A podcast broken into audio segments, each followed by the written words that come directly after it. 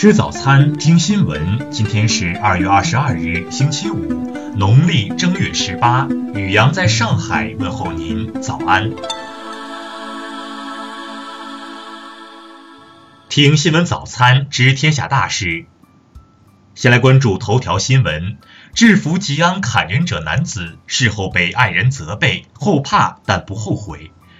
二十一日清晨，江西吉安一男子持刀伤人，包括辅警、学生在内十一人受伤。参与制服凶手的赵春明先生回忆，案发时他看到一个男的戴着摩托车头盔，挥着菜刀在砍路过的学生。赵先生说，当时已经有学生被砍伤了，我和朋友赶紧出去，大声喝住了这个男的。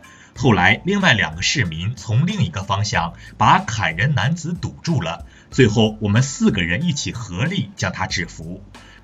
事后，妻子责备了他，赵先生则表示有点后怕，但不后悔。当时那么多学生，要是不赶紧制服他，还会有更多人受伤的。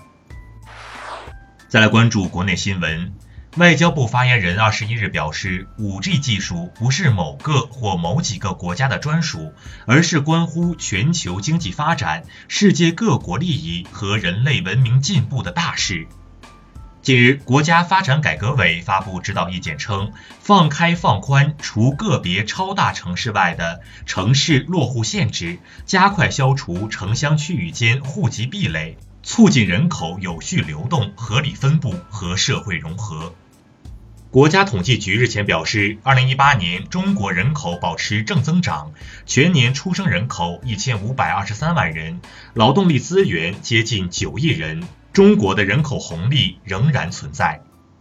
教育部官网二十一日发文，要求学校校长主动开展校车安全自查工作，保证校车不带病上路。人社部、教育部等九部门近日印发通知，在招聘环节中不得限制性别或性别优先，不得将限制生育作为录用女职工的条件。香港特区行政长官林郑月娥日前表示，特区政府会不遗余力、竭尽所能推动大湾区发展。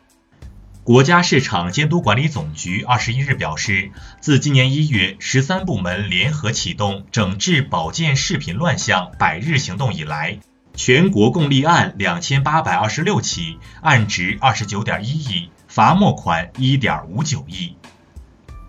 商务部数据显示，二零一八年我国网络零售市场规模持续扩大，全国网上零售额突破九万亿元，其中实物商品网上零售额达七万亿元，同比增长百分之二十五点四。再来关注国际新闻。美国众院的民主党议员将于当地时间二十二日上午提出一项决议案，终止美国总统特朗普为取得边界筑墙预算而宣布的紧急状态。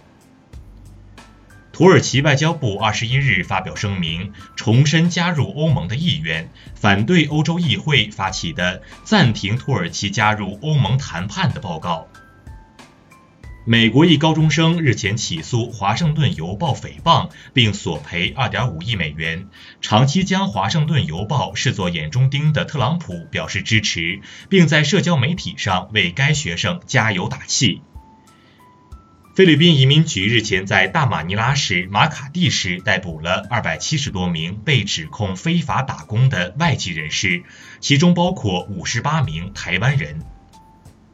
孟加拉国首都达卡二十日晚间发生仓库火灾，造成重大伤亡。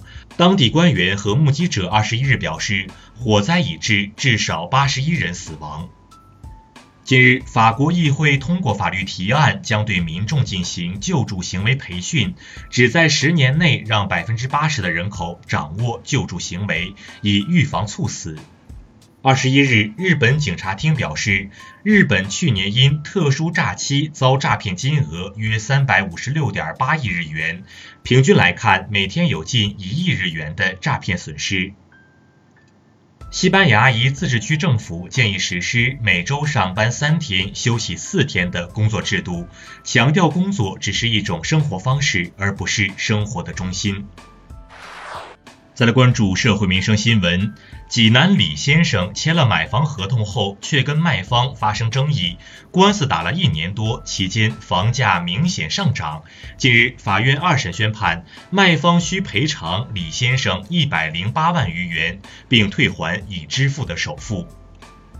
因朋友下车上厕所，浙江男子黄某要求公交停车等待，被拒绝后，该男子殴打司机，致使车上五十人险些坠河。目前，黄某自首后已被提请逮捕。新乡十岁男孩被狗舔伤口后，狂犬病发作不治身亡。疾控中心向所在村庄发出建议，对村内所有犬只进行防疫或者捕杀。因紧急车道被占用，导致急救车堵在路上，伤者家属无奈下跪磕头。目前，事发地六安警方已传唤违法占道车主。近日，宁波四岁男孩吞下了二十颗磁力珠，这些珠子隔着肠壁将肠子吸成了一团，造成多处穿孔。